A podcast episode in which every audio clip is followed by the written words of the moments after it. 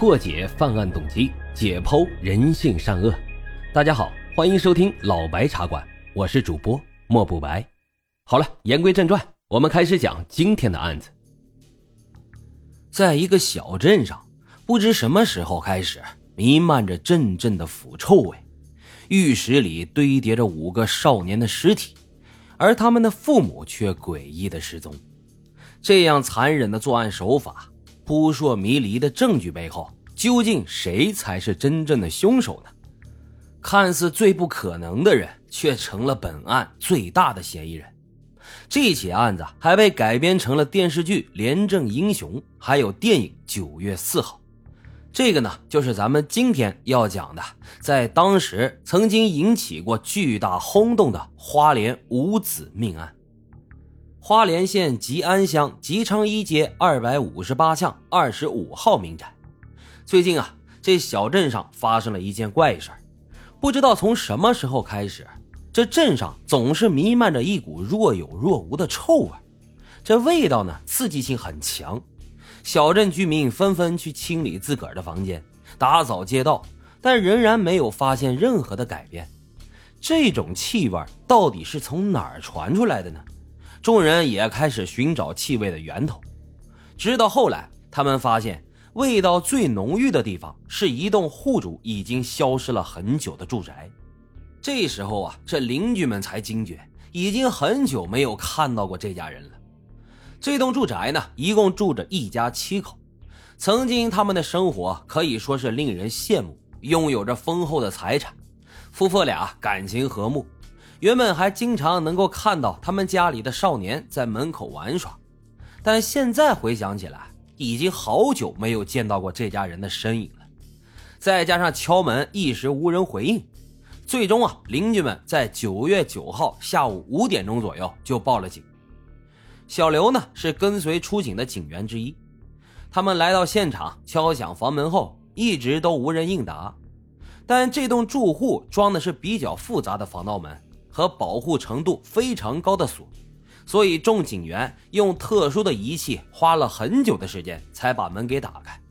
但是这门刚一打开，腐臭的气味就扑面而来。小刘从一楼开始排查，当他慢慢走上二楼时，这种味道就越来越严重了。就在一行人到达三楼之后，困扰了小镇居民很久的腐臭问题也终于找到了答案。小刘来到三楼后，发现有一扇带锁的门。他们撬开门，才仅仅把门推开了十几公分，这里面的气味就已经让人无法呼吸了。几个人屏住呼吸，将门全部推开之后，却被眼前的景象惊得目瞪口呆。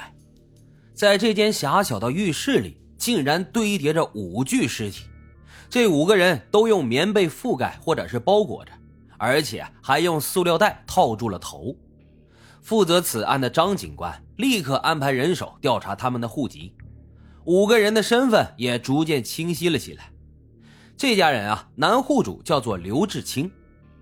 浴室中的尸体呢，正是这家人的五名少年，其中最大的已经十八岁了，最小的只有九岁。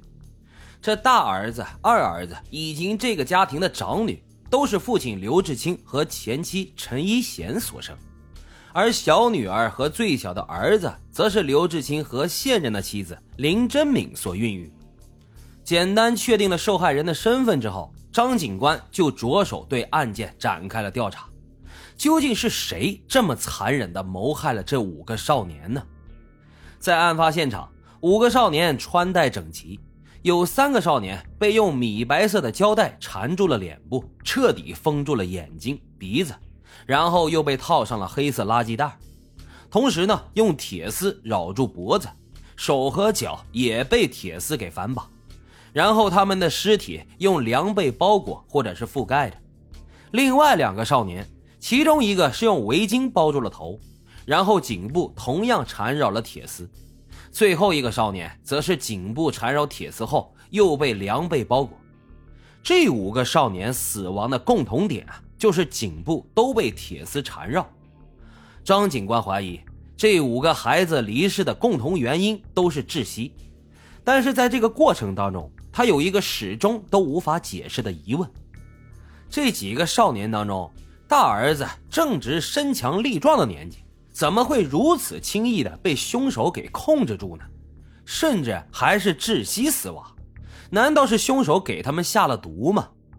于是，在十月十九号，五人的尸体被送往了法医研究所检验毒物成分，但是仅验出少年们有中毒反应。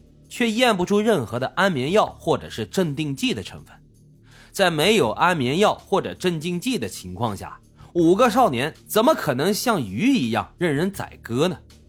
甚至是这种捆绑令人窒息死亡的方式，都需要很大的力气才行。为了获取更多的证据，张警官再一次带队来到了案发的住宅。之后，他们在里面搜寻到了一盆可疑的鱼藤盆栽。这鱼藤的根部啊，还有毒鱼藤虫，原本是家里面用来毒杀昆虫用的，但是如果被人误服的话，就会中毒。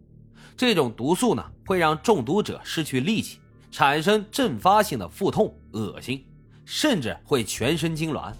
在长时间得不到治疗的情况下，甚至会导致呼吸中枢麻痹而死亡。